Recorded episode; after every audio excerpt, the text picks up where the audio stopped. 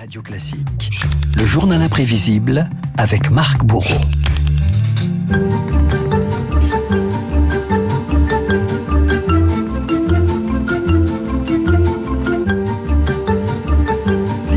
Montant du journal imprévisible aujourd'hui, c'est Marc Bourreau. Le départ du tour, c'est demain à Brest. C'est le retour de la grande boucle. La 108e édition s'élance donc de Bretagne demain pour un périple de 3380 km. Ça en fait des coups de pédale. L'occasion de revenir sur les bruits, les sons si particuliers du Tour de France. Et il faut, David, au moins trois ingrédients pour une grande boucle. D'abord, des vélos. C'est toujours mieux. Oui. Des avertisseurs sonores. Ah, c'est bien ça.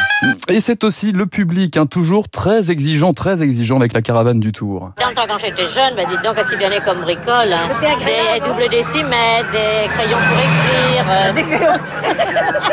Ah, bien sûr, pas pour chanter. Et au milieu des clameurs, il y a les coureurs. En danseuse ou le nez dans le guidon, des champions, Fausto Coppi, Louison Bobet, euh, Bernard Thévenet, Chris Froome, Lance Armstrong. Des efforts considérables et des larmes de joie à l'arrivée, comme celle du tout jeune Bernard Hinault. Première victoire sur le Tour, nous sommes en 78. C'est la première fois de ma vie et pour moi c'est une très très grande joie.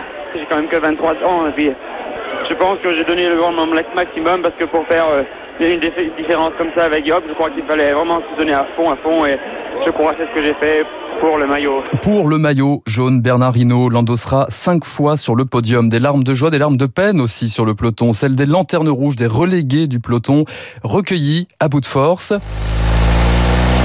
par la fameuse voiture balai. Témoignage d'un chauffeur en La 19 fameuse. la fameuse témoignage d'un chauffeur en 65. La souffrance est physique mais aussi psychologique. Mais le plus terrible, c'est quand ils nous aperçoivent au loin. Alors là, ça va plus. Là, ils ont pour le moral. Hein. Est-ce que vous aimez vraiment les coureurs? Ah oui, on les soigne, on leur donne à boire. Quand ça arrive qu'ils pleurent ou ils ont quand même mal au cœur quand ils sont avec nous, quoi. Ça va plus. Mais le tour se joue aussi loin des vélos, loin des routes sinueuses. Reconnaîtrez-vous, David, la voix de ce coureur? Cette popularité, quelquefois, elle me gêne un peu.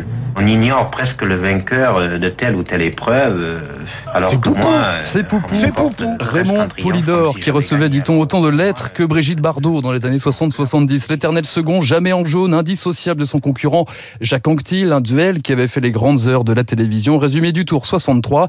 Les commentaires, vous allez l'entendre, sont toujours savoureux. Les Saint-Bernard en témoignent à leur manière, avec une certaine turbulence d'ailleurs. Cette année, c'est dans les Alpes que s'est joué le Tour de France. On attendait un trio, sans Poulidor, out. La bataille des Alpes s'est résumée en un duel Anctil-Bahamontes. Et Jacques Anctil, qui est vraiment le Superman de ce Tour 1963, fait à cette occasion la preuve de ses immenses qualités. Alors depuis évidemment le tour à la télé ça a bien changé, des voix mythiques devant le micro, Léon Zitrone, Robert Chapat ou encore Patrick Chen qui nous a fait vivre la défaite sur le fil de Laurent Fignon, Tour de France 89.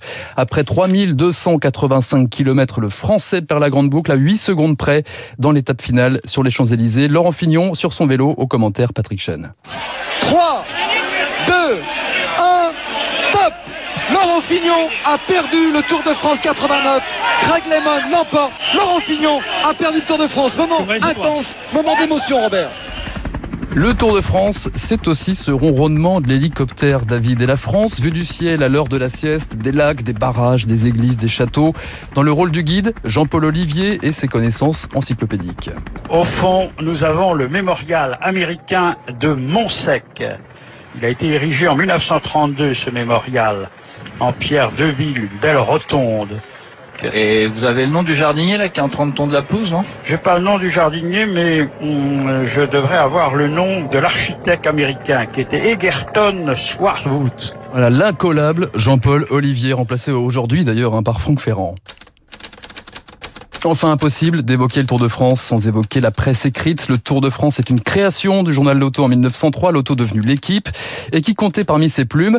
Antoine Blondin, l'homme aux 524 chroniques, la grande boucle selon Antoine Blondin, petite archive pour refermer ce journal imprévisible. Le Tour de France est une course qui suffit à remplir toute une vie humaine. Quand on a 10 ans, on en rêve. Quand on a 15 ans, on rêve de le faire. Entre 20 et 25 ans, on le fait ou on le suit. De 40 à Eternam, eh ben on a de beaux souvenirs.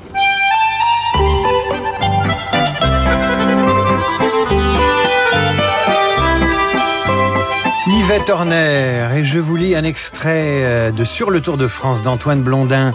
Une nouvelle carte de France se dessine à l'intérieur de l'autre, dont les provinces sont aux couleurs des champions qui s'y sont illustrés, qui les ont illustrés. La mémoire des anciens fidèles et fervents ne serait peut-être pas hostile à ce que ces champs de bataille soient baptisés du nom du rouleur ou du grimpeur qui a trouvé là l'occasion de s'accomplir. Merci Marc Bourreau. Mais je vous en prie. Vous revenez avec votre casquette Anisette vendredi prochain.